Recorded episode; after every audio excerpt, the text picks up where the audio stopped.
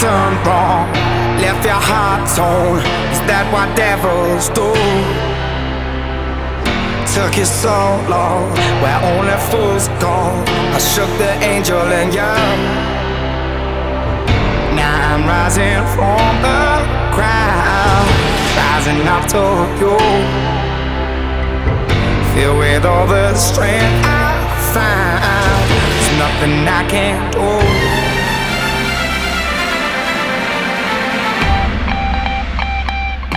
Olá, futeboleiros! The Pitch Invaders 40! Mais um episódio do projeto Future, invadindo seu PC ou smartphone, de Stitcher, SoundCloud ou iTunes. Assine nosso feed! Receba todos os episódios on demand. Eu, Eduardo Dias, sou o host nessa invasão futeboleira desde Porto Alegre, no Rio Grande do Sul. Conexão com o nosso invasor Vinícius Fernandes, Dali Vini, episódio 40 e cada vez mais invaders sugerindo pautas, participando, se conectando e trocando ideias, Vini.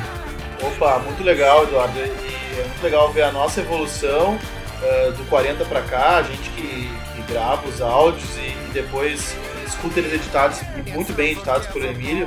Uh, é muito bacana ver a nossa evolução e a evolução uh, do nosso ganho de público também, né? Que é tudo muito gradual. Na medida que a gente evolui, que a gente consegue aprimorar mais nosso podcast, a gente também vai conseguindo uh, novos seguidores, novos ouvintes. É muito legal a gente conseguir criar essa comunidade futeboleira cada vez mais forte. Hora da conexão com mais um Pit Vader. Gabriel Correia, em breve novidades, filtre, né, Gabriel? Mais conteúdo para os nossos invasores.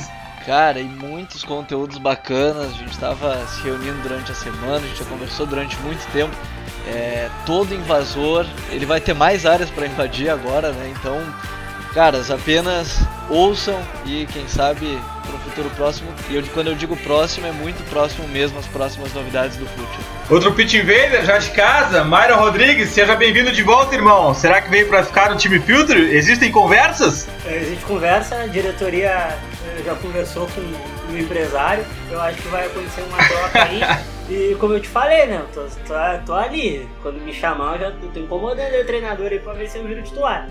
É, a gente está aproveitando que tá free agent no mercado aí, vamos ver o que acontece nas próximas horas. Vamos para a pauta, galera.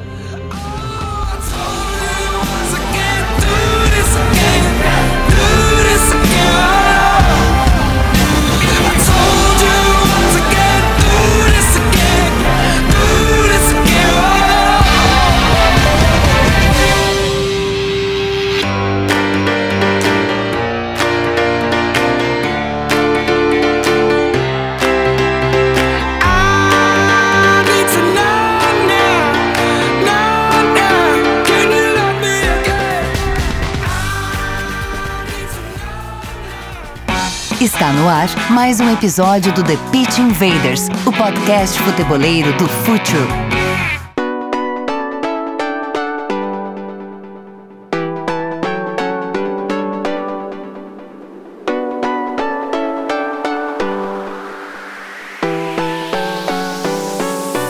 Bom, a gente sempre tá brincando aqui no Pitch Invaders com a dualidade hypados versus underdogs. Só que a pauta hoje vai falar de um clube que, dependendo do ângulo, podemos enquadrar em qualquer um dos lados. O Mônaco. Myron, que Mônaco é esse? Qual é o projeto Mônaco que, que vai vigorar daqui para frente? Porque, hum, na verdade, quando ele virou um novo rico, ele saiu comprando no mercado. Depois as coisas mudaram um pouco, mudou o projeto e parece que tá dando certo. Da onde vem esse Mônaco, Myron? O Mônaco que tá agora, o Mônaco que tá agora, ele só existe por, por causa de um divórcio, é sério. O dono do Mônaco, o dono do Mônaco foi casado por muito tempo com a, com a esposa, por 15, 20 anos, e no divórcio ela levou 3 bilhões que ela tinha direito do, do da fortuna do, do seu Dimitri, que é o, do, o dono do Mônaco, e daí começou a mudar. O Mônaco, que era messiânico, que gastava 35 milhões de, de euros em jogadores, mudou. Aí começou a ter mais prospecção, uh, mais. Uh, estudo mesmo, deixou de ser aquele time megalomaníaco que era no início para ter uma linha de trabalho muito, muito mais forte e focada nos talentos franceses dali de perto. E também deixou de ser, um, entre aspas, um balcão de negócios do, do Jorge Mendes para ser um time bem, bem independente nesse caso. Vini, apesar dessa mudança de, de projeto do Mônaco, eles, e, e eles fazem um mercado muito bom é, sempre acreditando em, em promessas francesas, mas nessa última janela, por exemplo, eles saíram negativos 35 milhões de euros. Eles ainda, apesar de tudo, continuam gastando muito dinheiro, né, Vini? Ah, eles, eles, eles abrem muito o bolso, mas eles inverteram algumas prioridades. Assim, a gente pode dizer que, que, que exceção do, do Glick, eh, zagueiro, zagueiro polonês, que fez uma grande Eurocopa, me apaixonei muito pelo futebol dele na Eurocopa. Todos os outros jogadores são caras mais jovens e com uma boa prospecção de venda, né, posterior.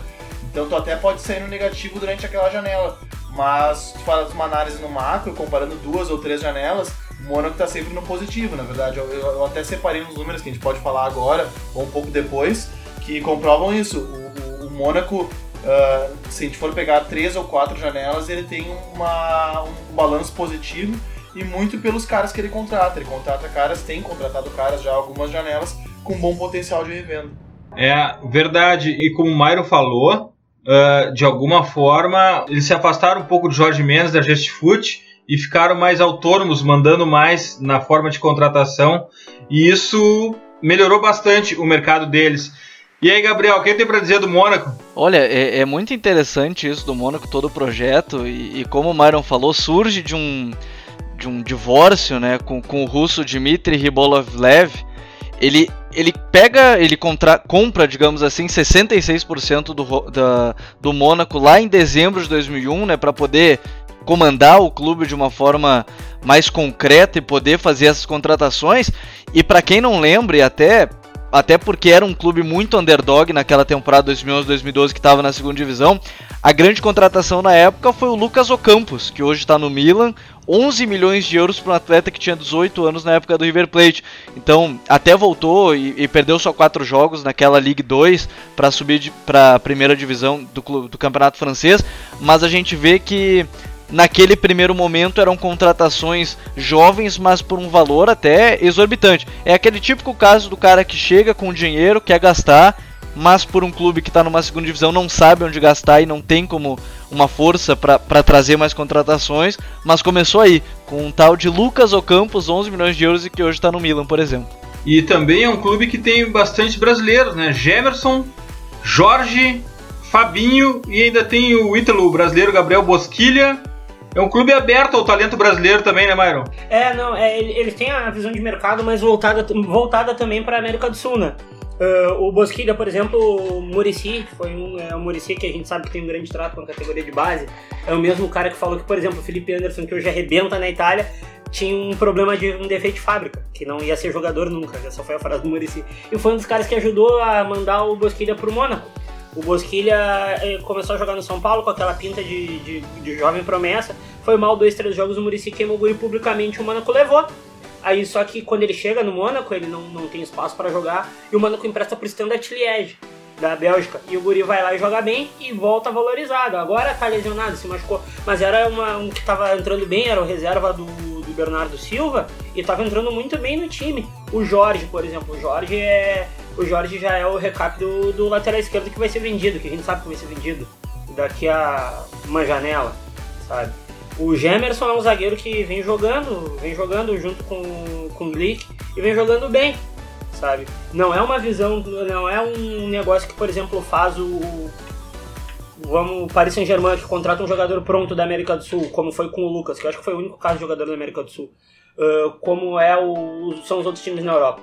O Mônaco é um negócio que eu falei há uns podcasts atrás, eu falei até aqui, a Ligue 1 é a nova Eredivisie que era nos anos 90, que ela é uma, ela é uma passagem para o jogador. O jogador que joga bem na, na Ligue 1, ele já está com uma outra visão, um outro valor de mercado, uma outra visão para as outras ligas e ele vai chegar na, na, na liga de mais, de mais uh, visibilidade, ele vai chegar arrebentando, como foi Marcial no Manchester, como foi uh, Aubameyang que saiu do San Etienne, que jogou no Lille, jogou no San Etienne e agora tá arrebentando no, no Borussia Dortmund e assim vai indo. Uh, e não é só no Mônaco, né? São muita gente, mas no caso específico do Mônaco é, eles apostam em jovens de todo lugar, da, todo lugar do mundo. Assim. É, fica claro também, além dessa busca por talento, fica bastante claro uh, o perfil de negócio que tem por trás, né, Vini? Porque claramente eles estão maturando jogadores aqui pro, pro mercado uh, da Premier League, o mercado da Série A, eles fazem muito, fazem muito negócio com Cautio também. E uma grande herança daquele primeiro projeto uh, do Mônaco é o Falcão Garcia que está de volta, né, Vini? Sim, o Falcão Garcia está de volta como grande expoente, o capitão, um cara bem experiente. E sobre ele tem um dado muito interessante que uh, só com empréstimos o Falcão Garcia pagou o Bernardo Silva. Isso, isso é muito interessante, com os dois empréstimos né, para a Inglaterra, já que citou a Inglaterra e falou do, do Falcon Garcia, nada mais apropriado que citar essa uh, negociação que foi uh, extremamente positiva para o Mônaco. Com a, uh, o empréstimo do Falcon Garcia para o Chelsea, que, que custou 8, e para o United, que foi 7, ou vice-versa, não lembro, só esse valor já pagou a contação do Bernardo Silva, que jogou poucas partidas pelo, pelo Benfica, o Myron me lembrou antes da gente começar a gravar que o, que o Bernardo Silva jogou poucas partidas, né? Mas é, deve jogou... ter, jogado, deve ter jogado 20 partidas com o camisa. É, então é um cara que possivelmente era prospectado e analisado já, já na categoria de base, se investiu um valor alto, não foi barata a contratação, mas é um cara que hoje, segundo o Transfer Market, vale, vale 25 milhões de, de euros. Ele tá, se jogar mais uma temporada que ele jogou nessa, daqui a pouco ele vai dobrar o valor. O Fabinho, por exemplo, Verdade. foi contratado por uh, 6 milhões de euros, uh, jogava em Portugal, no Rio Ave tem valor de ele mercado. Não joga, ele não chegava a jogar no Rio Ave. Ele foi repassado, na é, verdade. Ele foi Ele repassado. jogava no Real Madrid B. É, e ele, ele, ele foi repassado num clássico esquema de empresário. Sim. Né? E uh, ele tá com valor no mercado de 20 milhões. O, Thomas Lemar tá com o valor de mercado de 20 milhões e custou 4. Então são contações que, uh, que elas são feitas e prospectadas quando os caras são muito jovens, não tem um valor de mercado tão alto e, e agora eles passam a valer muito, e ainda mais depois dessa campanha da, da, eh, dessa campanha na, Champions League do Mônaco, uma campanha muito expressiva que está atraindo os olhares, porque o, o, futebol vistoso do Mônaco ele já vem atraindo o olhar eh, há um tempo de quem principalmente acompanha a Liga Francesa. Agora ele começa a atrair os olhares do, do uh, espectador médio do futebol europeu, digamos assim. O cara que está acostumado a olhar as quatro grandes ligas. Porque no momento que ele uh, elimina o Manchester City, ele uh, com, começa a atrair olhares de muitos espectadores e o valor de mercado desses caras duplica, né? Então é, é logicamente, por exemplo, no Mônaco eventualmente chegando a uma semifinal, quem sabe até uma final, não duvido que isso aconteça, o valor desses caras vai duplicar, triplicar com certeza. Eu posso fazer um parêntese sobre o Thomas Lemar? Dale. O Lemar, ele tava no Caen, sabe quem que era o parceiro dele lá? N'Golo Kanté, eles faziam uma dupla de volantes boa já. Só que o Kanté, o Kanté jogava uma, uma faixa mais à frente do campo. Não tão atrás, assim. Perdão, qual, qual, aonde que eles estavam juntos, no Caen, Mário? No Caen, um time No Caen, ok. O Gabriel, se a gente falou do, do saldo deficitário da última janela do Mônaco, muito provavelmente Kylian Mbappé vai zerar só com a venda dele na próxima janela, se é que aconteça isso, vai zerar esse saldo, né? Porque já se fala em 40 milhões de euros sobre esse cara na, na Europa, Gabriel. É, e eu acho que a gente pode fazer até uma retrospectiva para o pessoal. Por exemplo, as primeiras contratações do Mônaco, o Vini já falou do Falcão Garcia, vieram junto João Moutinho, o Rames Rodrigues, o Ricardo Carvalho, o Tulalan e o Abdal. Só com mais esses jogadores mais alguns foram 500 milhões de reais. E eu acho que, que vai mudando a, a maneira como o Mônaco vai se formando, porque depois começam a vir os jogadores mais jovens e com mais poder de revenda. Caso do Bernardo Silva, o Bakayoko, o Ferreira Carrasco, que hoje está no Atlético de Madrid, o Fabinho, o Marcial, que hoje está no, no United, o Curzal. Então vai mudando a estrutura. Pô, gastar 500 milhões de reais já no início, logo depois que volta a primeira divisão. Hoje, com, com tantos jogadores que a gente já citou, né? O Lemar, o Bosquilha, o Adama Traoré até mesmo, que, que já não está mais no clube, o El Charal e o Gemerson, e algumas até que deram que foram frustradas, caso do Wagner Love, hoje com o Mendy na esquerda, Cid B, o Glick, que o Vini também já falou, o Myron também já, já falou do Lemar, e, e hoje eu acho que a grande aposta, e como a gente sempre fala, né, the next big thing, que é o, que é o Mbappé, que há muitas comparações né, com o Thierry Henry, com grandes craques franceses, é, muitos ficam na expectativa se ele não vai ser o novo Marcial, que, que acabou não rendendo no United, mas eu acho que por outros fatores e que mesmo assim consegue jogar bem, ou se ele é realmente o novo Henry. O Henry já falou que não gosta de comparações, mesmo que ele seja um bom jogador. Só que, pô, Rames Rodrigues, 60 milhões de euros. O Bernardo Silva, eu acho que vai por essa faixa também. É, são jogadores que valem esse preço. O Mbappé, eu não duvido que seja por uma faixa até maior do que esses 40 que se falam. E ainda com mais cláusulas, que a gente sabe que é o que mais acontece na Europa. E a gente já falou também daqueles 10 mandamentos de contratações, colocar o maior número de cláusulas possíveis para um atleta. Eu acho que o Mbappé ele tem tudo para ser uma das grandes vendas da história do futebol. Não vai chegar aos 100 milhões do, do Bale e nem do Cristiano Ronaldo, mas que ele vai chegar próximo disso porque a, a, explosão que ele teve foi muito grande. E o Mônaco vai mostrando que depois de sair gastando para botar o clube num patamar alto, agora vai conseguindo fazer, fazer outro ponto, né? Vai conseguindo contratar jovens para fazer caixa também. É, não dá para negar que além de contratar jovens, Vini, é uma contratação coerente, né? Quem é o técnico desse time, Marão? Ah, o Leonardo Jardim, uh, português com nacionalidade venezuelana. O Leonardo Jardim, cara, ele, ele é um. Como é que a gente pode explicar? Ele é um cara que sempre foi visto com futebol ofensivo, mas parece que o Mônaco casou com o que ele, com que ele gosta. Ele é mais um jogo de posição, né? O Mônaco é um time muito vertical, ele não é um time uh, tão circulador de bola, assim. Ele não é um time que fica gastando a bola. Ele joga com um 4-4-2 ou um 4-3-3, que faz muita variação, né? Aí pega Fabinho e pega Lemar, que não são caras infiltradores. São uns caras que têm um passe redondão. Tem o Bakayoko que desarma e arma com a mesma qualidade. Aí a bola cai nos pontos. Bernardo Silva e Mbappé. Mbappé no 1 contra 1, vocês estavam falando da, do, do, valor do Mbappé. E, e o, o, Mbappé, na minha opinião, é venda recorde. Eu acho que vender ele por menos de 40 milhões de euros hoje é burrada, assim como uh, vender Aubameyang por menos de 45. É, pô, o Mbappé é, é fantástico, ele tem que saber o time que ele vai, ele não pode fazer igual o, Marcial que chegou no Manchester, aí tem que de vez em quando jogar do lado do campo para sacrificar para o jogar. Sabe? Isso não pode acontecer com o Mbappé. E tem o Falcão Garcia que depois de tanta lesão complicada, era um cara que era um dos cinco mais letais da Europa com facilidade, conseguiu ficar, eh, conseguiu não, ficou dois anos sem jogar, aí agora conseguiu, já tá voltando a fazer seus gols. É um time que ele, ele é muito visto do meio para frente e com razão, porque a zaga, por mais que tenha dois zagueiros bons, como o Raj, o italiano, que jogou muito bem no. jogou muito bem no Torino também, e tem o Glick, tem o Gemerson, uh, não é um time lá muito seguro defensivamente, porque o Monaco teve também muito negócio de fazer três gols e tomar dois, sabe? O Monaco ele tem uma jogada que ele sempre sofre, que na bola parada, a bola no segundo pau, eles sofrem, sabe? Foi assim que eles tomaram dois gols no Manchester City até. E na frente, se não jogar o Falcão, joga o Germain, que é um cara mais posicionado. O Monaco, ele, ele tem caminhos de jogo que são muito... Eles são, eles são bem, uh, bem cimentados, assim. São caminhos que eles não, que eles não abrem mão nunca. Vini, como é que ele vai encarar o futebol alemão do Dortmund na, na próxima, nas quartas de final da Champions League? Como é que tu prevê esse embate? Vai ser o, o, o, o Myron, o Myron comentou no, no, no, Twitter dele quando, quando rolou o sorteio e brincou, pô, vai ser 17 a 17 no agregado, né? Mas assim, uh, brincadeiras à parte, vai ser. Olha, vai ser um dos duelos mais interessantes, assim.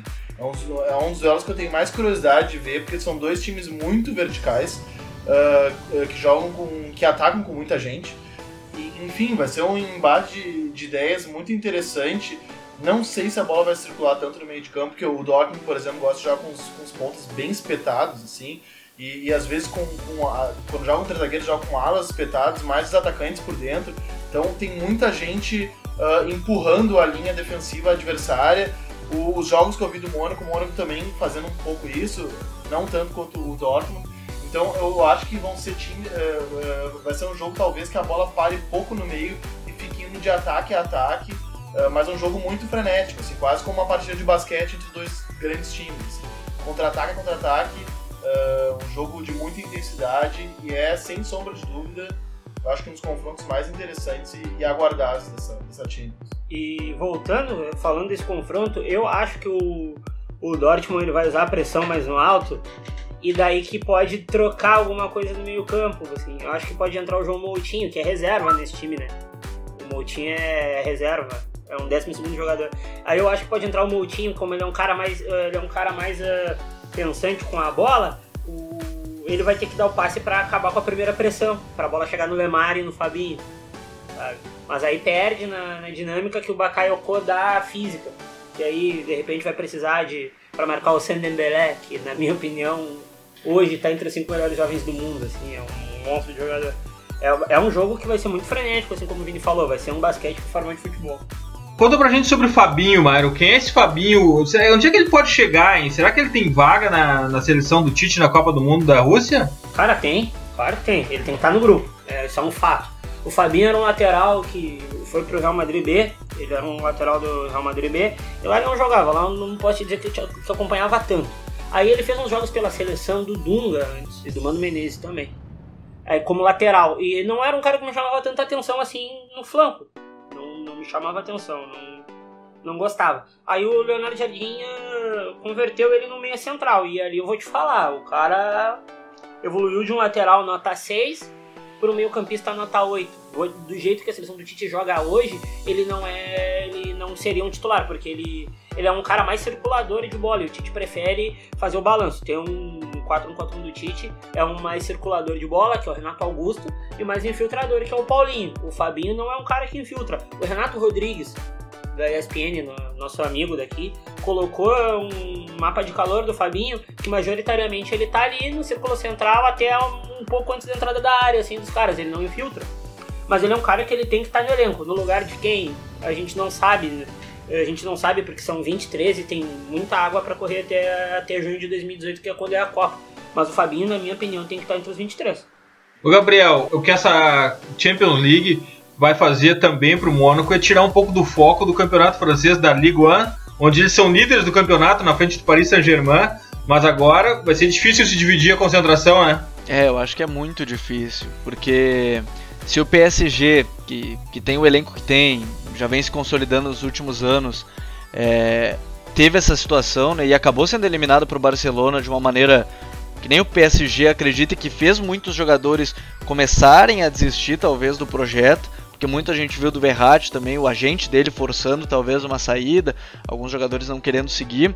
O Mônaco diferente, né? Os jogadores mais do que um campeonato francês, imagina, é, fica em segundo no francês, mas tu ganha uma, uma Liga dos Campeões ou pelo menos chega numa semifinal, que já seria algo histórico, seria o auge já do, do Mônaco praticamente, é, faz com que ainda tem outro problema, né? Além de ser difícil segurar esse foco, chegando nesse ponto, o, clube tende a desmanchar ao mesmo tempo que já está se montando.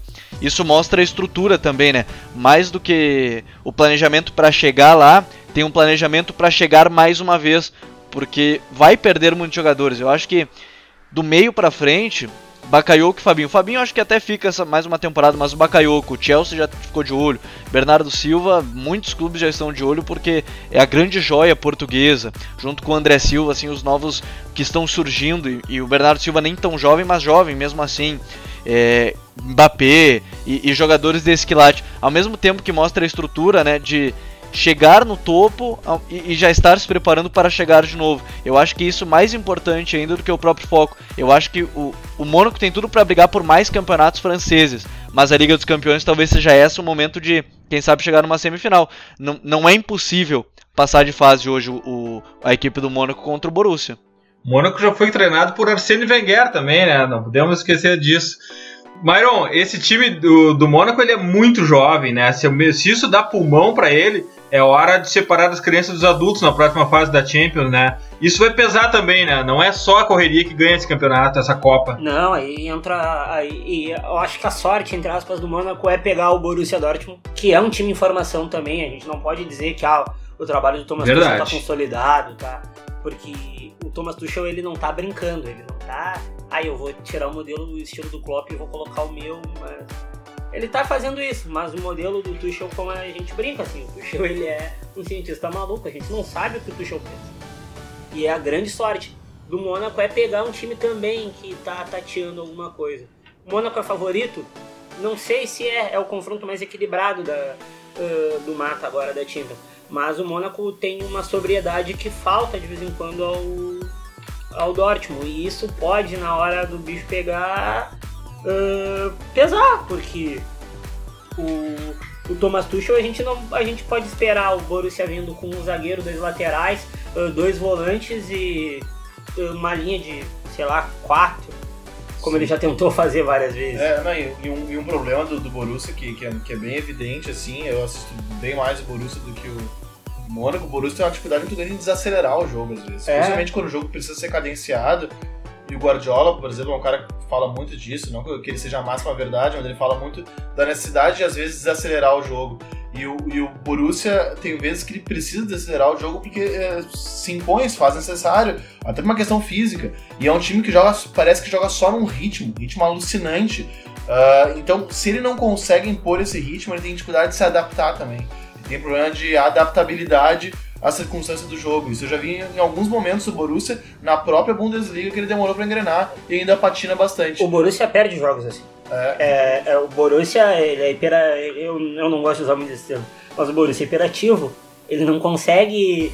Ele não consegue. E ele nem tem jogadores para isso, eu vou te falar. Ele não tem um jogador que vá, vá uh, pisar na bola como tem o Mônaco. O Mônaco tem o Bernardo Silva, que na minha opinião é o jogador mais completo do elenco ele consegue ser o Que jogador fantástico. Não, é um monstro. Ele consegue dar uma arrancada de 30 metros, mas ele também consegue é, pausar o jogo. Talvez com o da rua agora, né? No, é, na, uma, é. Na temporada que vem, foi uma aquisição do, do Borussia Mönchengladbach, que eles, eles, o Dortmund adquiriu do Borussia Mönchengladbach o da rua, que é um excelente jogador. Uh, eu acho que ele é talvez seja essa peça que é, falta pro, é, pro, pro, pro Dortmund conseguir controlar o jogo com mais naturalidade. Agora, por enquanto, é um problema. Né? É, é um problema que o Mônaco não tem. O Mônaco o Mônaco consegue pausar o jogo com o Bernardo Silva, com o Fabinho, com o Lemar, que na minha opinião, o Lemar é o cara que na seleção da França, quando entrar, ele não sai mais, sabe? E vou te falar, os problemas defensivos do Borussia são escancarados por volta e meia, rola uma perseguição de jogador no fora do setor, uma, uma perseguição individual, e daí que o Falcão Garcia pode ser importante sem a bola pode abrir um espaço para entrar Bernardo na diagonal e Mbappé. O Mbappé fez um gol contra o City, porque o Falcão atraiu o zagueiro e o Mbappé saiu na, saiu na diagonal e entrou na cara do, do goleiro. É, é, é os problemas, o, o, o Mônaco ele pode pegar e fazer uma, fazer uma autópsia da defesa do, do Dortmund nos dois confrontos. É que o, o Mônaco é, é muito interessante como faz a dupla ali, o Bakayoko e o Fabinho. Para mim, eu acho que esses dois caras eles têm muita força física, ao mesmo tempo que eles têm muita inteligência para controlar naquela linha de quatro que muitas vezes faz o, o, o, Leonardo Jardim. Eu acho que isso é muito importante, né? Porque controlou o meio de campo, a gente sabe que controlou o meio de campo e, e o Borussia tem o Weigl só. E o Vini falou do Daru chegando para a próxima temporada, acho que pode ser um, um fator adicional pro, pro Weigl, porque é realmente isso, é muita intensidade, mas que falta o controle que só o, o Weigl tem, e o resto do time é muita intensidade. E não é ruim, mas é que realmente não, não consegue parar ela. Né? É, e é, impre é impressionante, é impressionante, Vini. Fabinho, 23 anos. Bakayoko, 22 anos. Uh, Thomas Lemar, 21 anos. Bernardo Silva, com toda aquela maturidade, jogando que joga 22 anos. Um jogador pronto já. Kylian Mbappé, 18 anos. E Leonardo Jardim, o técnico, apenas 42 anos. É muito sangue novo, né, Vini? É, não, é, é quase que uma. Eu brinco, é quase uma seleção mundial sub-23, assim, né? São. É, assim, a, a, grosso modo eu fico falando que tem o Falcão. De, de mais idade, 31 anos lá na frente e 10 guri correndo para ele, né? Sim, é, é, um, é, um, é um time muito, muito jovem e é, é aquela coisa, né? Ah, bah, eu, se fosse gerente desse. Hoje, o Mônaco talvez seja a, maior mina de ouro do futebol mundial, assim. Talvez seja o maior diamante bruto do futebol mundial. Se tivesse ali, pô, tu vai. Se eu sou um grande investidor, eu tenho que investir num elenco hoje. Talvez eu investisse no Mônaco, porque é um elenco que daqui a três temporadas pode me, me, me tornar bilionário. Uh, porque é um time de jogadores extremamente promissores. E para resgatar um pouco só o que o Gabriel tá falando da dupla de volantes, uh, do Bakayoko e do Fabinho, é impressionante como o Leonardo Jardim opta por ela em jogos uh, decisivos e, jogos em que ele vai ter que adotar uma postura um pouco mais reativa, uma dupla muito mais física, né? E o João Moutinho ele já joga mais uh, em partidas em que o, o Moura precisa controlar mais a partida, partidas do francês Uh, principalmente. E acredito que ele vai, inclusive, com a, com a dupla Bakayoko e Fabinho nos jogos contra o Borussia, mas é só um palpite. Eu acho que na, na parte eu acho que ele vai, vai usar o, o Moutinho para acabar com a primeira pressão do Dortmund. É, pode ser. Eu, eu, eu acho que ele não vai desfazer da dupla. Acho que até pode usar o, o, o Moutinho, mas acho que ele, ele não vai se desfazer dos dois, talvez atrás do Moutinho, mas enfim. Uh, eu, eu, eu acho difícil ele se desfazer desses caras que são tão físicos dão tanto suporte defensivo assim para ele, mas vamos ver, né? Eu tenho certeza que depois de ouvir esse episódio de Pit Invaders, a ex-mulher do Riboloyev vai querer reatar o casamento. Ou só devolve o dinheiro pra ele, né? Dinheiro não vai faltar. O mais importante é que o Mônaco é um dos projetos mais legais da Europa e a gente vai continuar acompanhando eles, porque agora a gente vai para os highlights. Qual o teu highlight, Vini? O highlight foi para United e Everton. Uh, esse foi o décimo empate, eles empataram em 1 a 1 uh, no Old Trafford e foi o décimo empate nas últimas 20 partidas. Eu acho que assim, acho que poucas vezes a gente viu um retrospecto invicto tão ruim quanto esse do, do Manchester United. Uh, ele simplesmente não consegue deixar a sexta colocação, desde que ele, ele engatou essa sequência sem perder. Ele teve, tem muita dificuldade para uh, uh, sair dessa sexta colocação, ele está empacado ali. E uma dificuldade proporcional que ele tem de criar. O United tem muitos problemas na parte ofensiva, na parte de criação, isso, uh, a campanha dele no Old Trafford é um reflexo, né? É um, é um, dos times que mais empata, se não que mais empata em casa. Ele ganha pouquíssimas partidas. A campanha do United, por exemplo, do David Moyes foi superior no Old Trafford. Uh, é, é, um time que tem uh, muitas dificuldades em propor jogo. O Mourinho ainda não conseguiu ajustar ofensivamente seu time e ele tem talento para isso. A gente já viu, acho que é um, Uh, é uma análise muito enviesada e reducionista essa que classifica o Mourinho como um puro defensivista. Não, não. E, e tem muita gente que, que, que gosta de, de, analisar o Mourinho assim. A gente já viu times do Mourinho atacando e propondo muito bem. O Chelsea campeão dele, uh, por exemplo, o Chelsea dele campeão inglês, tinha o William, Hazard e Oscar numa linha, uh, era um time que propunha com muita naturalidade o jogo, fazia uma troca de posições à frente muito interessante, sempre superioridade numérica, uh, troca de passe ofensiva, era um time de muita posse de bola também. Então é um cara que sabe propor, tem jogadores para isso, mas por alguma razão não está conseguindo engrenar. E, e, o jogo contra o Everton foi um grande teste, né? O Everton é um time muito bom, é um time que impõe muita dificuldade, uh, faz um segundo turno bom, de razoável para bom, e é ali o, o, time da, da parte de cima da tabela, dos grandes times, assim, acho que ele está um andar abaixo desses grandes times, mas vão andar acima de todos os outros. É um, é um time muito respeitável, o time do Ronald Koeman, que é um grande treinador. Posso falar do Manchester rapidinho? Por favor. Uh, o Manchester tem, uh, sendo rápido, uh, Paul Pogba, uh, Ander Herrera, Henrique Mkhitaryan, o, na minha opinião, ótimo, Van Mata, ótimo, fantástico. tem o Rashford, que eu acho muito bom atacante, tem o Mar Marcial, que já, já foi assunto aqui, o Ibrahimovic. E esse time, ofensivamente, não te entrega nada. Assim. Ele é a mesma coisa, é mais fácil parar o parar o Manchester do que, sei lá, parar o Liverpool, que tem time com menos recursos. O Mourinho, quando não dá certo, ele apela para carta feline na bola espetada. Isso é horrível. O Ibrahimovic, por exemplo, o Ibrahimovic faz gol de pênalti contra os times meia-boca da, da, de meio da tabela e sai com o braço levantado achando que aquilo lá é, é demais. Ele parou o Estado Islâmico fazendo um gol de pênalti contra um time morto sabe? As pessoas também precisam, de vez em quando, acho, parar de sobrevalorizar a dupla Mourinho e, e Mourinho e Ibrahimovic, porque no momento, vou te falar, não me atrai. Não, eu acho que não atrai ninguém. Quem gosta de futebol, de fato, não atrai. Eu vou te falar, o melhor calmante que eu ando tomando ultimamente é ver o Manchester United jogar. Verdade, né? Não, não... Pela, pela promessa, eu acho que falta a gente modular as expectativas aí, porque de fato o Manchester United não tem entregado nada do que prometeu, tampouco do preço que investiu. Gabriel, teu highlight? O meu highlight é, vai para Barcelona 3, Sevilha 0 e mais do que a volta do Messi agora ao time, né? E a volta do esquema 3-4-3, é, com o Sérgio Roberto sendo, sendo o cara aberto pela o ponta direita, na verdade, e que tinha que correr bastante porque ele era ponta direita na fase ofensiva e lateral direito na fase defensiva, num, em duas linhas de quatro, né? Que, que o, o Luiz Henrique vem fazendo.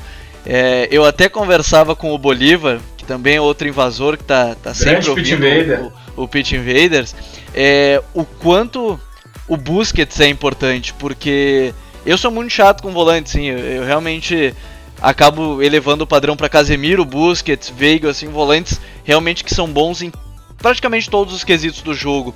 E o Busquets no início da temporada ele estava muito abaixo. Ele parecia aquele cara que estava disperso, que estava mais lento. E, e, o Busquets sempre foi marcado por ser um cara que está 2, 3 segundos à frente de qualquer jogada. Ele cortava passe, ele marcava pressão lá em cima, depois da meia-lua do central. E eu vejo nos últimos jogos, com a mudança de esquema para o 3-4-3, o Busquets não tem que afunilar tanto para sair jogando. Ele pode marcar lá em cima, ele tem mais campo e mais visão para quem sair jogando. Ele pode encontrar mais facilmente o Iniesta, que eu nem preciso falar nada sobre Iniesta. Eu acho que ele, ele o recital que ele faz dentro de campo é, é inegável. Mas a, a postura que o Busquets faz com que o Barcelona tenha, ela é muito diferente. Mais do que o Messi, muitas vezes o Barcelona é muito dependente do Sérgio Busquets. Então eu quero destacar mais uma vez a atuação dele, porque eu acho que ele voltou a ser o Busquets que a gente já conhecia, que está sempre a 2, 3 segundos à frente de qualquer jogada, e o Barcelona tem sorte de ser um momento crucial da temporada, porque esse mês de abril, além de grandes jogos pelo mundo inteiro, o Barcelona tem dois confrontos dificílimos contra a Juve. É, e o que que. E vamos, esse seu highlight tá legal, mas eu queria falar também um pouco sobre o Sevilha, né, Gabriel? O que, que aconteceu com o Sevilha? Eu tenho batido muito na tecla do Sevilha depressivo, até a galera no, no Twitter aqui me, me, me, perguntou, mas será que é só isso mesmo? Não é só depressão, né, Gabriel? É, eu acho que muito do psicológico é verdade, porque atravessa o pior momento, um momento de muita turbulência. Só que é muito curioso que quando o esquema começou a dar certo com o Sampaoli, ele pegou e fez alterações que não deram certo. O, o, o, o Sevilha jogava com um volante, que era o Nis 11, e depois dois meio-campistas, digamos assim, que era o Nasri e, e, muitas vezes o Mudo Vasquez. E aí depois dois caras abertos para um lado, que era o Mariano, que está numa fase esplendorosa, não à toa foi convocado para a seleção. O Escudeiro, muitas vezes como ala esquerdo. Só que ele mudou isso, ele começou a jogar com dois volantes, é, um 4-2-3-1 muitas vezes. Ele mudou para pior, e eu acho estranho o Sampaoli não ter visto isso. Porque talvez ele acredite tanto de um novo esquema, alguma coisa assim, porque ele fez um esquema que dava certo no Chile e veio dando certo no Sevilha. Só que talvez a fase psicológica da equipe e, e muita pressão realmente tenha alterado isso. O Sevilha vem numa decrescente muito grande. Eu acho que o psicológico ele é um, ele é um fator muito crucial nessa queda, mas tem jogadores que caíram no rendimento individual. O próprio Nazi, o Nis 11 não está naquele nível que a gente falava muito de como ele não era convocado e como ele não jogava pela seleção. A gente elogiou ele diversas vezes nos nossos podcasts, mas é estranho. Eu acho que peca mais pro nível técnico individual de alguns jogadores e, e também pela parte física, é verdade, e, e, pela fase de mudança de esquema. O Sampaoli vai ter que se reinventar e ele já não quer o ganso, né? Talvez minando elenco, não sei, mas a parte para mim psicológica ela, ela caiu muito ainda mais agora, sendo eliminado por um time onde o Sevilha era o favorito, que era o Leicester, pela fase que vivia o Leicester. Então acho que vai muito por isso, mudança de esquema, o psicológico e eu acho que entrou numa fase crucial da parte física que o Sevilha parece que está caindo cada vez mais nisso. O Barcelona decidiu o jogo em 10 minutos, que foi entre o 25 e 35 ali do primeiro tempo, e o segundo tempo o Sevilha não atacou de uma maneira mais contundente como deveria ser. Então acho que tem esses três fatores, mas o psicológico ele é muito forte né, nessa queda. É, e o Pete Invaders falou em São Paulismo, dedicou um episódio quase que integral para Samir Nasri e aquela fase maravilhosa que ele estava vivendo. E não ficou nada disso, né, Myron? Ah, é, eu, eu, a gente estava falando né, da, da, do momento psicológico né, do, do Sevilha o Sevilla tinha muito a perder contra o Leicester, né? Porque, foi como eu fiz até um tweet na área do jogo, 90 dias atrás o Barcelona estava acabado, o Sevilla era o melhor time da Espanha. Hoje o Sevilla está acabado e o melhor time da Espanha voltou ao Barcelona, né? O que, que uma classificação na Champions League e uma desclassificação faz, né? No, no, momento. E pela primeira vez, eu acho que na história o Sevilla chega em algum confronto de Champions League como favorito, né? Não, o Sevilla sempre foi pedra, e virou vidraça. Aí pesa, isso pesa, a gente sabe que pesa. E e também e já começa a acontecer, né? Ah, o São Paulo perde porque a Bielsa está demais. Uh, a, gente, a gente já falou aqui, quem vê os jogos do Sevilha com, com a lupa vê que não tem nada ali de tão biocista assim. Ele tem alguns conceitos, mas nem todos, né? O Sevilha é um time que eu sei que vai dar a volta, mas foram 90 dias terríveis, empatou com o Leganés antes de perder pro Barcelona. E, e pra uh, colocar uma pedra em cima disso tudo ainda, Monk para Roma. Mas isso será objeto de um episódio inteiro aqui do The Pitch Invaders. E Mário, qual é o teu highlight? O meu highlight é Juventus 1, Napoli 1, que foi no domingo, uh, pelo governo italiano, São Paulo. uh, ambiente hostil pro Higuaín, né, que voltou lá e a gente sabe como é que são as coisas em Nápoles. Uh, foi um a um gol do Kedira no momento inicial do jogo, 8 ou 9 minutos. O Kedira é um cara que, se não fosse tão de vidro, é um cara que eu bato na tecla, que seria um dos 10 melhores meias centrais da Europa, porque domina tudo, é muito bom defensivamente, sabe atacar. Que fase impressionante. Não, o gol que ele fez, ele parecia uma locomotiva, passou por cima de todo mundo e bateu. Aí na volta foi o Napoli sempre controlando o jogo, né? Foi uma Juventus que Uh, eu, quando as pessoas falam do domínio, do domínio da Juventus, eu costumo dizer que o domínio da Juventus está acabando com o momento do Monk, que a gente vai debater aqui e nessas coisas para frente a gente vai falar também. Uh, tá acabando. A Juventus ela tá jogando cada vez, ela não, não diz que ela tá jogando pior, porque a Juventus é muito bem treinada. A Juventus tá jogando, a, a diferença tá diminuindo. Tanto que esse ano ela não ganhou do Milan.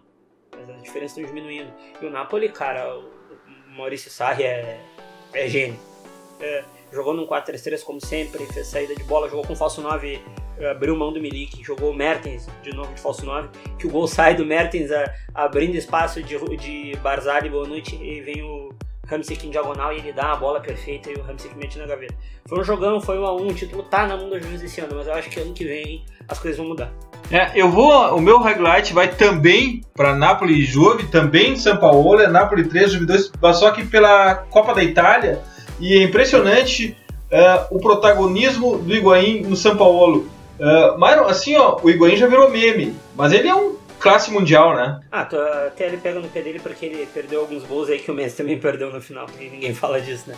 Mas Higuaín, cara, o Higuaín no campeonato italiano, ele, ele desequilibra. Eu lembro de um jogo no primeiro turno, Juventus e Torino, que era o, o duelo Belotti contra Higuaín, o Belotti fez um gol, o jogo tava ruim, Higuaín foi lá e fez dois gols dois gols de pura classe, que fez pivô em cima do zagueiro e bateu, sabe?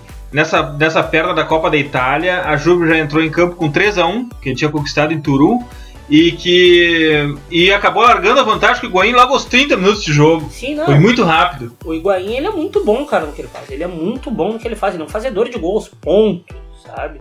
Não é um fazedor de gols. As pessoas querem demais do Higuaín. As pessoas querem que o Higuaín pegue, seja um virtuoso e dá a bola. Não é.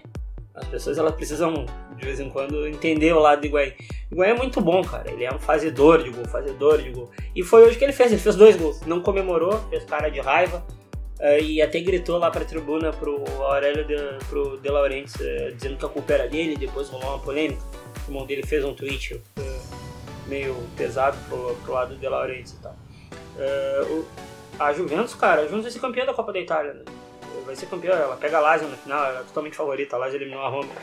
A Juventus é totalmente favorita nesse confronto. E nesse jogo, e nesse jogo, Mário, o Alegre com um pouco desfigurado o time, ele botou Kedira e Rincon na frente da zaga, a zaga tava com Bonucci e Benatia, botou Dani Alves e Alexandre na, na, nas alas, e na frente de Kedira e Rincon ele botou Esturaro pela esquerda e Quadrado pela direita, bem abertos, Uh, e Quadrado fez uma conexão maravilhosa com o Dybala, assim, eles se entrosaram muito e machucaram muito, muito, muito, muito o time adversário, e o Higuaín se aproveitou muito disso.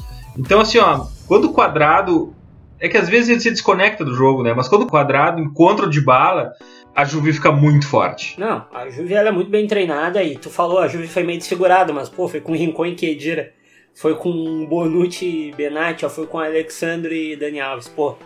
Não é todo mundo que tem isso, sabe?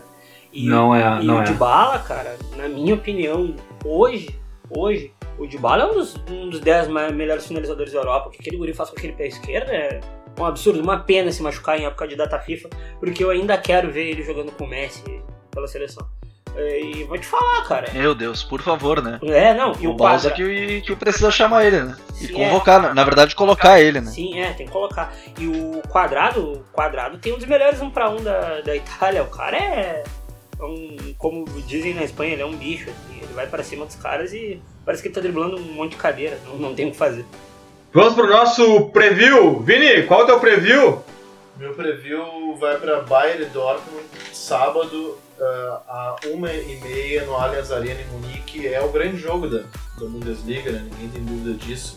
Uh, e apesar de liderar com folga, né, o, o Bayern ele vem numa rodada muito ruim. Né? Ele, ele, na última rodada ele foi derrotado pelo Hoffenheim, né, do surpreendente e Julian Nagelsmann, que é um cara que acho que a gente deve fazer um podcast sobre ele, sobre o seu time, porque o Hoffenheim vem jogando muito bem. O Bayern perdeu para o Hoffenheim hoje e viu todos os integrantes do G4 vencerem. O Bayern está bem na frente, a 10 pontos, vai ser o campeão alemão. Mas digamos que se é para escolher um momento mais turbulento para o Bayern no segundo turno, talvez seja esse. Uma turbulência nível Bayern, né? Que na verdade é um, não, não chega a ser uma ventania, é uma brisa. Né? E ele vai pegar o Borussia Dortmund, que está na obrigação de ganhar, já que uh, ele venceu o Hamburgo na última rodada por 3 a 0 no Signal Iduna Park, mas ele empatou com o Schalke no, no grande clássico do último final de semana e o Leipzig uh, venceu as últimas duas partidas. Então o Leipzig tirou aquela, aquela distância que estava curta né, entre os dois. O Borussia parecia cada vez mais próximo da vice-liderança. O Leipzig, com essas últimas duas vitórias, se reestabeleceu no campeonato e ampliou essa vantagem. Então o Borussia ele uh, chega também, de certa forma, pressionado a pelo menos pontuar nessa partida para seguir na caça do Leipzig no segundo lugar, já que a liderança, ao que tudo indica, será do Bayern. E o, o campeonato, né, o título será do Bayern. Gabriel, teu preview? O meu preview não podia ser outro a não ser o clássico de Madrid. É, no sábado, 11h15 da manhã, tem Real Madrid Atlético de Madrid no Santiago Bernabéu.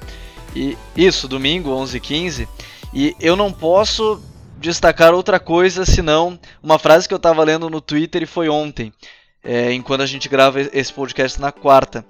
A frase era a seguinte: na hora do vamos traduzindo para português, vamos lá, na hora do vamos ver, o Simeone volta pro 4-4-2 dele e que é confiável e que vai para que é o mais é, competitivo possível dentro desse elenco. E agora, não mais do que outro momento seria melhor do que escalar esse 4-4-2 mais uma vez, como vem escalando. Felipe Luiz numa fase brutal, muito bem. Felipe Luiz fazendo gol, dando assistência. O, o Griezmann até não marcando tanto, mas sendo importante.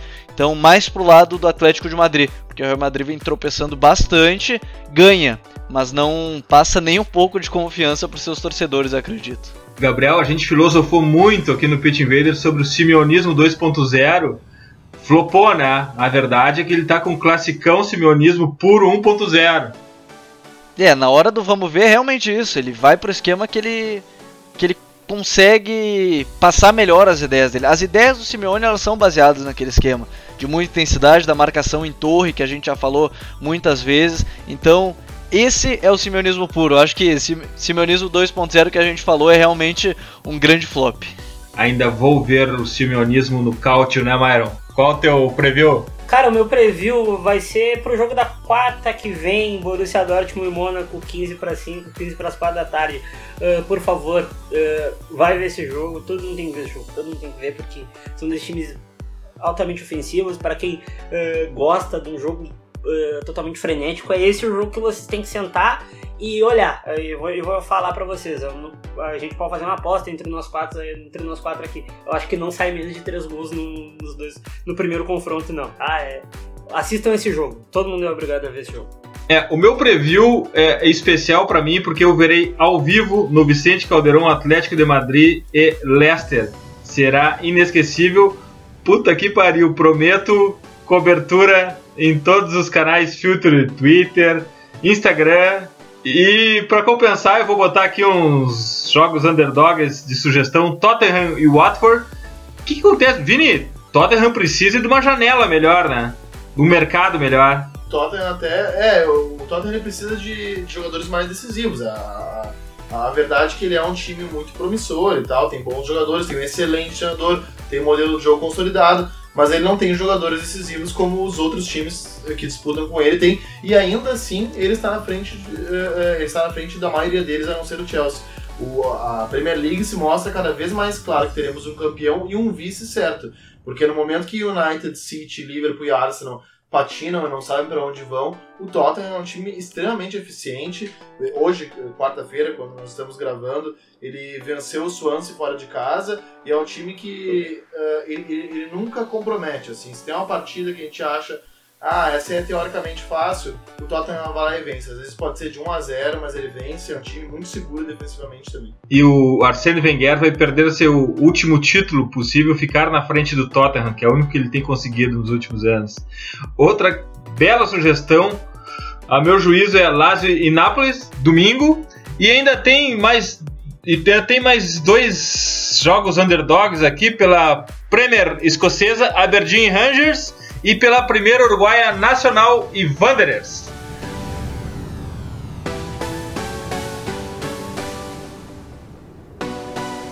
Vamos para as nossas dicas futeboleiras.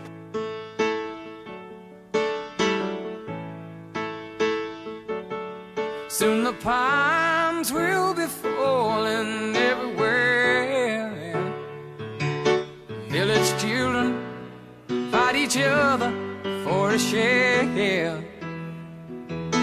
And the 609 goes roaring past the creek. Deacon Lee prepares sermon for next week. A minha dica futeboleira da semana acabou que é uma surpresa para mim também. É um link do portal Super Esportes de Pernambuco, uma matéria do jornalista Breno Costa do Diário de Pernambuco com o técnico da Sub-20 do esporte, Júnior Câmara. Eu não vou dar muito spoiler aqui, quem quiser que acesse nossas redes e, e, e, acesse o link e chegue na entrevista, mas adiante que as respostas do Júnior Câmara são fora da curva, são fora do convencional, bem do jeito que a gente gosta mesmo, e também de alto nível intelectual. Eu só vou atiçar a curiosidade de todos com uma resposta dele que é mais ou menos assim: Existem ideias mais ricas ou ideias mais pobres? O que me fez ser treinador é ver o futebol que tinha uma identidade clara. E o que eu penso do jogo é buscar o ataque. Meu time ataca com os dois laterais ao mesmo tempo. Existe variação tática até com um único jogador, fazendo a situação de zagueiro e volante ao mesmo tempo. Os meninos entenderam perfeitamente e eles conseguem assimilar isso. Futebol é arte, não é guerra nem ciência exata. Viu só que demais? Olhe Júnior Câmera, essa é a minha dica futeboleira. Vini, qual a tua dica? A minha dica futeboleira é uma reportagem do Globoesporte.com assinada pelo jornalista eh, Vitor Canedo e é muito bacana sobre o Julian Nagelsmann, que é o treinador de 29 anos do, uh, do Hoffenheim. É um cara muito jovem. Ele tem. É, é a primeira vez na história da Bundesliga, por exemplo, que o treinador tem. A, a, a idade dele é menor do que a média de idade do, dos seus comandados. Isso, isso é um troço impressionante. E o, o, essa reportagem do Globo Esporte conta um pouco da história desse cara, como é que ele chegou ali e como é que ele é tão respeitado pelo elenco, sendo um cara tão jovem, porque isso, querendo ou não, faz diferença mesmo num ambiente profissionalizado como é o futebol alemão. Um cara tão jovem assim não é, não é nada comum. enfim, essa reportagem traça um pouco do, do perfil desse cara que, ao que tudo indica, é um, será um grande treinador. É, e numa liga super competitiva, numa liga fundamental da Europa, não é numa, numa liga secundária. Graças, Vini! Obrigado, Eduardo, Myron, Gabriel, um prazerzão. Valeu. Gabriel, tua dica futeboleira? A minha dica vai. É, vamos começar pela curiosidade, tá? A revista norueguesa que se chama Josimar. e aí, cara, teve o lateral, né, que brilhou lá em 86, mas esse é o fato aleatório, digamos assim, uma revista norueguesa que se chama Josimar. Ponto Jogou um. no Inter, Gabriel. Também, e teve o volante, realmente, é verdade. E eu acho interessante, e, e, eles postaram uma matéria muito boa. Não, eu tô te falando que o original jogou no Inter. O original para mim sempre vai ser o volante, viu, Eduardo? Ah, bom, ok.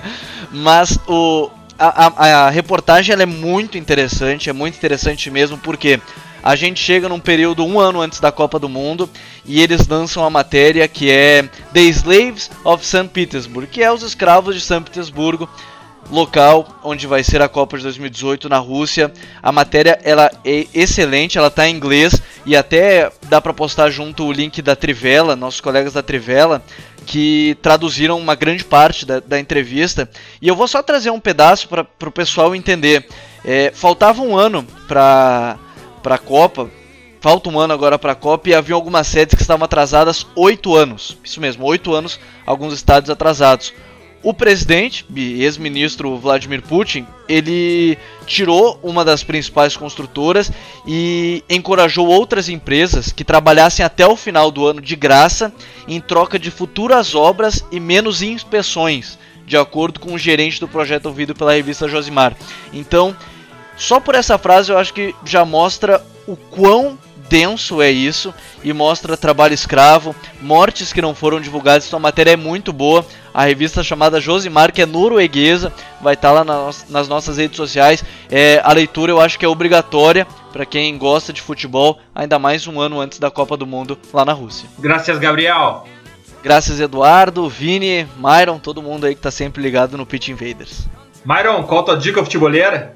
A minha dica futebolera, para variar é um pouco futebol italiano na 4 Trate, que ela fala da nova geração da Itália que não vai explodir em 2018 agora, vai explodir em 2022, que é a próxima Copa. A Itália tá com um boom de bons jogadores, que eu posso citar Belotti, o Verratti, que é o grande uh, estandarte técnico, tem o Insigne, tem o tem a gurizada do Sassuolo, que eu já falei aqui, que é o Mazitelli, Sensi, uh, a Cherby.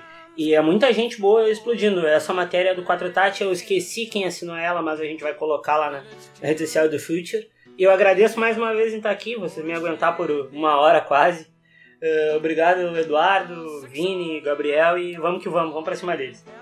É, eu acho que tem tudo a ver com o filtro, tem tudo a ver com o Pitch Invaders e tomara que os advogados cheguem ao denominador comum e tu fique mais tempo com a gente. É, cadê o fax? Eu, eu, posso falar Vamos esperar aqui, por isso. Eu posso falar aqui sobre o fax? Pra mim tá, tá na mesa já, tá com vocês, é só assinar. Graças, Myron, muitíssimo obrigado. De nada, velho, de nada, obrigado, viu? Obrigado a todo mundo e vamos que vamos, pra cima deles aqui a resenha de futebol é bem diferente. Bem boa, obrigado. Demais. E nunca esqueçam, The Pitch Invaders, o podcast do projeto Future, está no iTunes, no Stitcher e no SoundCloud. Assine nosso feed. Sigam também nossa playlist futeboleira, hashtag WeLoveFootball. Playlist colaborativa, inclusive, é só chegar lá e adicionar sua sugestão do Future FC no Spotify e curtam a melhor galeria de futebol culture do Instagram no perfil Future FC. Abraço e até a próxima invasão de Pitch Invaders!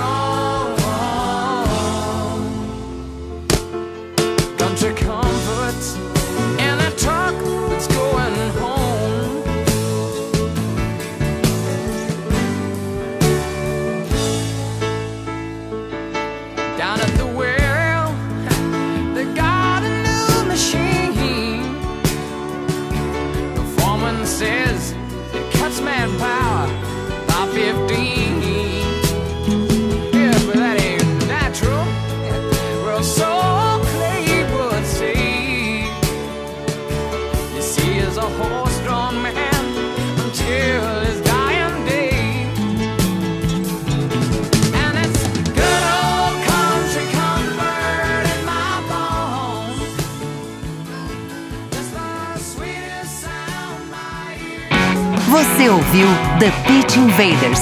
Siga nossos perfis. Visite www.future.com.br. We love football.